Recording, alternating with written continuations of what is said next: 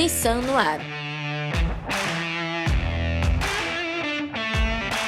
A tecnologia está presente em quase todos os lugares da nossa vida, até mesmo nos treinamentos de funcionários. Antes, ao entrar numa empresa, o colaborador normalmente participava de um dia inteiro de integração e recebia ali apostilas. Também no caso de cursos para se atualizar ou se especializar sobre novos produtos ou serviços, também não era diferente. A boa notícia é que atualmente esta atividade está mais dinâmica e ajustada aos tempos atuais. Além dos funcionários, importa novos ou antigos utilizarem ferramentas para treinamentos à distância, inclusive para aprender a fazer concertos em um automóvel, há a gamificação, ou seja, o uso de mecanismos de jogos para se alcançar resultados e objetivos de forma mais dinâmica, prática e eficiente. De acordo com o relatório Hype Cycle for the Digital Workplace, lançado pela consultoria Gartner, cada vez mais empresas estão interessadas em implantar soluções tecnológicas, como jogos de aprendizados como estratégia de gestão e inovação. E é sobre isso que nós vamos falar hoje. Olá, seja muito bem-vindo. Eu sou Eduardo Campos e hoje eu recebo Lilian Pop, gerente sênior de qualidade para o cliente da Nissan, e também Alessandro Rebelato, da KDI Treinamentos. Gente, muito obrigado pela participação de vocês. Olá, Edu. Prazer é meu estar aqui com você hoje, falando de um assunto tão importante aí. Oi, Edu. Olá, Lilian. É a gente que fica muito feliz de estar aqui hoje, podendo falar sobre algo de fundamental importância. Para todos nós, com certeza. Bom, para a gente dar esse pontapé, esse início, conta para a gente o que, que, mudou nos últimos anos nessa área de, de treinamentos, né? A gente tem inovações, tem novidades que aí trouxeram benefícios, né? Tanto para o colaborador quanto para a empresa. Se sim, eu quero saber quais são eles, hein? A gente já estava vindo com muitas novidades até antes desse período pandêmico que a gente passou. E a pandemia serviu para a gente acelerar muitas coisas. Então, tem muitas ferramentas que eu acho que aqui no bate-papo a gente vai falar um pouquinho. Nós éramos muito formais com relação a questão da sala de aula, distribuição de conteúdo. Não é esse o caminho. O caminho que o público precisa é um caminho mais ativo, de mais dinâmica, de mais energia. E o grande desafio também com a pandemia foi transformar o mundo digital em mundo presencial. A energia do movimento de quando nós estávamos presentes com as pessoas para este mundo onde você só enxerga a telinha e só enxerga a pessoa é, sem saber o que está acontecendo, sem saber das dificuldades. Então, tem muita coisa interessante. Ou seja, a humanização fazendo presente cada vez mais e a formalidade deixando de existir para a informalidade tomar conta e as pessoas, claro, aprenderem cada vez mais com isso, né?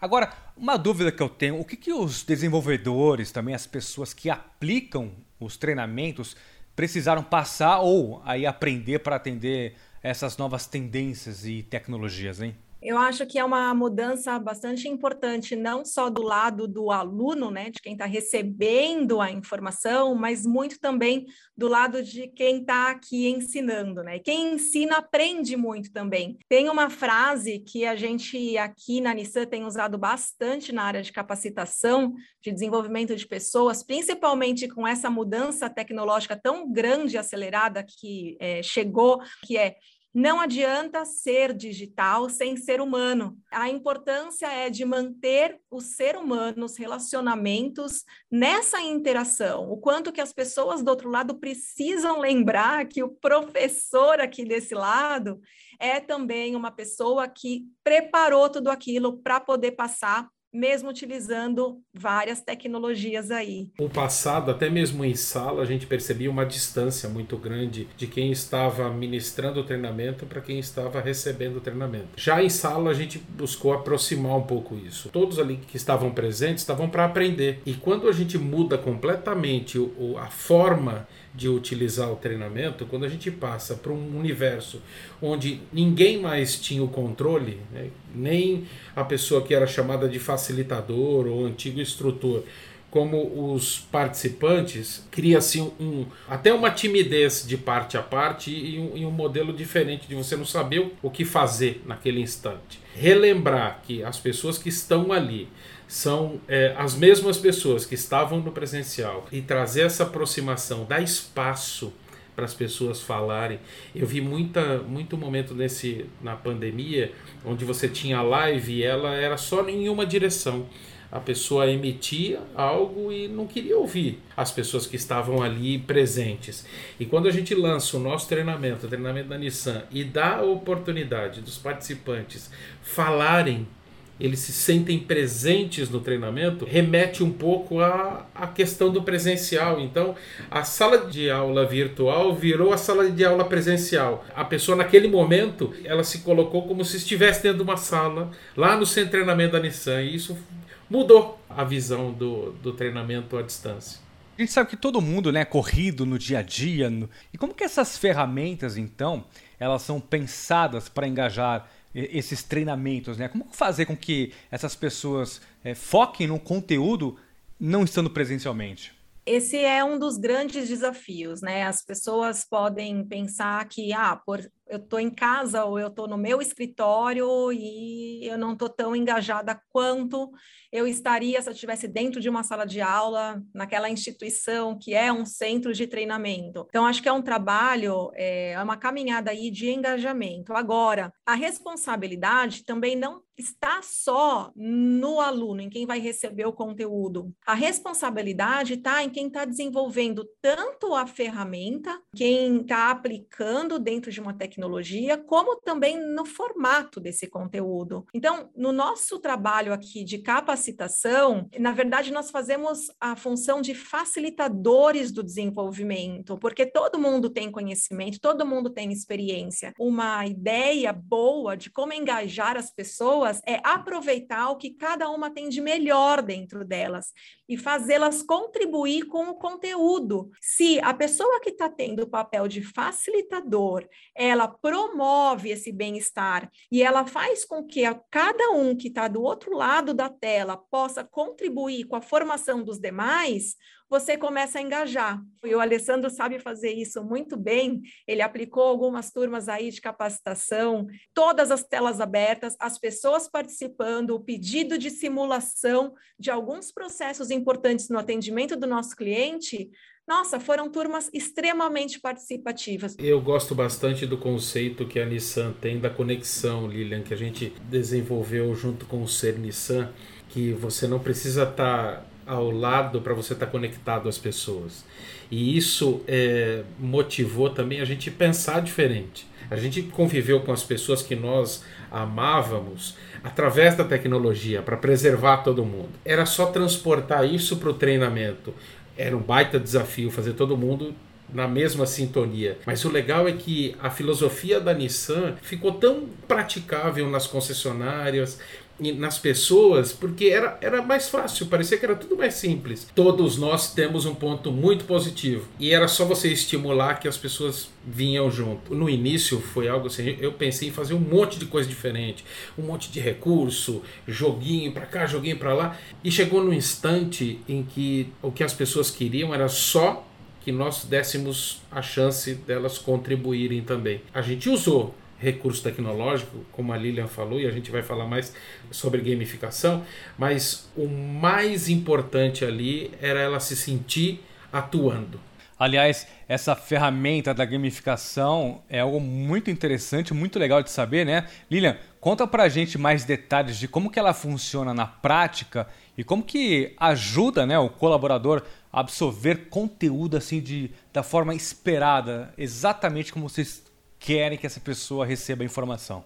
É, Edu, quem é que não gosta de uma competição nesse mundo, né? Então, assim, gostamos de ganhar, gostamos de estar na frente, gostamos de um ranking quando a gente está lá em cima.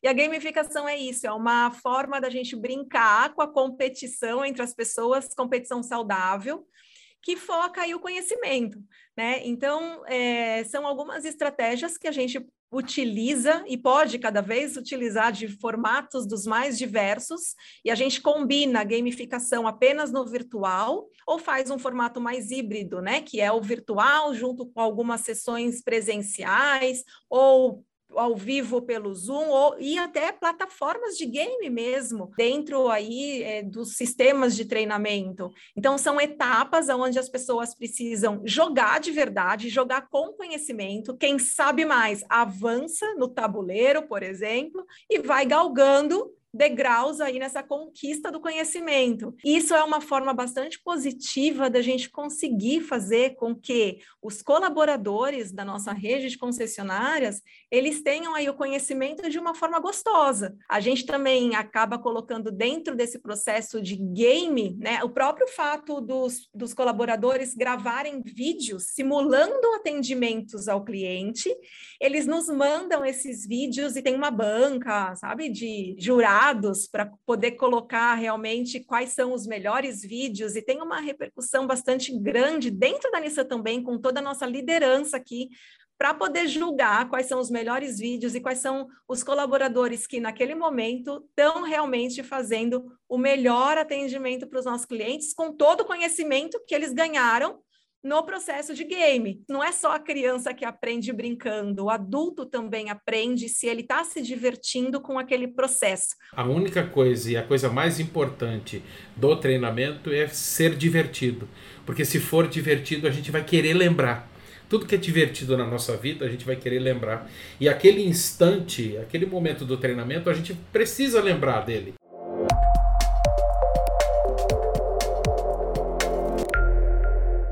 Agora, já que a Nissan tem aplicado essas novas ferramentas, a dúvida que vem para mim, por exemplo, como que adaptar então para uma área de é, pós-venda, por exemplo, né, que precisa ir do colaborador mexendo no veículo presencialmente? Como que faz para adaptar essa nova ferramenta? É um grande desafio, Edu. E a gente sabe hoje existem muitas tecnologias, né? Aquela do, do óculos 3D, onde você consegue simular dentro de um carro, tendo toda a visibilidade como se você tivesse mesmo no carro e até mesmo dirigindo e sentindo todas as funcionalidades daquele veículo. Agora, para uma capacitação técnica com a eficácia de 100%, eu vou ter que falar para você que tem que ser no presencial. Então, a gente consegue fazer é, através de um contato virtual, sim, né, filmando e dando toda a orientação e fazendo a capacitação com o vídeo, que nos facilita e diminui a necessidade né, de mais tempo no presencial. Então, algo que lá no passado a gente precisava de 10 dias de uma capacitação técnica, hoje, dois dias presenciais são suficientes, porque a gente consegue usar a tecnologia a nosso favor para poder passar as informações à distância. Mas a mão na graxa ali, principalmente para essa parte mais técnica, ela vai continuar existindo, porque é ali que se ganha experiência, né? Porque assim, eu fico pensando, você gostaria de ser operado por um cirurgião que só foi capacitado virtualmente? Eu, a minha resposta é não. Nada substitui o presencial. O conhecimento, o conteúdo, a gente pode trazer ele à distância. E é isso mesmo que a gente tem feito. Não fazer as pessoas ficarem tanto tempo presas longe de casa, num momento em que você pode fazer isso à distância e trazê-las para um encontro presencial quando ela precisa sentir algo. O aperto do parafuso, se pode apertar um pouco mais ou um pouco menos, se ela pode fazer pela esquerda ou pela direita o reparo, e a mesma coisa com atendimento ao cliente, ele sendo feito na venda ou no pós-venda, toda essa sensibilidade o presencial é fundamental. E agora, como que vocês medem, então, por exemplo, o nível de aprendizado com essas novas ferramentas? Né? Como saber se essas pessoas estão trazendo é, definitivamente resultados melhores que os formatos mais antigos, por exemplo? Tudo o que a gente faz aqui nessa área, Edu, é para atender melhor o nosso cliente. Então, não tem pessoa melhor do que o nosso cliente para fazer a avaliação da eficácia das nossas ações. Temos uma pesquisa de satisfação para todos os clientes que passam nas nossas concessionárias, tanto para comprar um carro zero, como para fazer qualquer tipo de serviço. E é através dessas pesquisas que a gente verifica como está o atendimento de cada um dos colaboradores que nós temos e que são capacitados por nós. E aí nós temos alguns planos de ação para melhorar é, a performance, né, e a forma como cada um atende. Então, essa é uma forma de avaliar. Existem outras formas também, que é através de algumas perguntas para as próprias pessoas que trabalham nas concessionárias. Então, acaba sendo até um, um processo de gamificação, só que muito mais no intuito da gente poder entender qual é o nível de cada colaborador naquele processo de aprendizagem. Até durante o próprio processo de game, a gente está recebendo como cada um está se comportando, qual é a performance de cada um naquele game que a gente colocou dentro da nossa plataforma de capacitação online, né? Então, são algumas formas que a gente tem de mensurar e a gente junta tudo isso no final e tem uma boa de uma leitura é, e um termômetro aí de como estão os nossos colaboradores. Antes a gente estava muito preocupado com a memória da pessoa, ou seja, fazia a prova para ver se ela decorou o conteúdo. Só que isso não garante a prática. Eu preciso saber como é que o cliente está percebendo a nossa interação com os colaboradores, é, recebendo todo o conteúdo do treinamento e aplicando. E nada melhor então do que ouvir quem já passou por esse treinamento para dar opinião. Então, a gente está aqui com a consultora de serviços da Nissan, lá do Mato Grosso, a Natália Oliveira, que vai contar um pouquinho para a gente o que, que ela achou das novidades. Eu gostei bastante porque a gente percebe com isso a preocupação da fábrica em nos oferecer recursos cada vez mais para oferecer ao cliente a melhor experiência Nissan. Bom, que maravilhoso, né? Saber que esse trabalho está dando tão certo, né? Agora, Alessandro e Lilian, conta pra gente, né? E pro futuro, né? O que, a gente pode esperar de tendências nessa área? Eu acho que quem faz é, a diferença aí no futuro é quem realmente conseguir manter, junto com toda essa tecnologia, com todo esse olhar digital, a questão do ser humano junto. As coisas precisam caminhar juntas. Então, é, eu acho que tudo vai ser muito mais rápido tecnologicamente falando mas a gente também precisa tomar todo esse cuidado em manter os relacionamentos, o olho no olho. Nós temos games que vão poder é, virtualizar a ação dela em primeira, em terceira pessoa, como nós temos hoje os, os games voltados à diversão.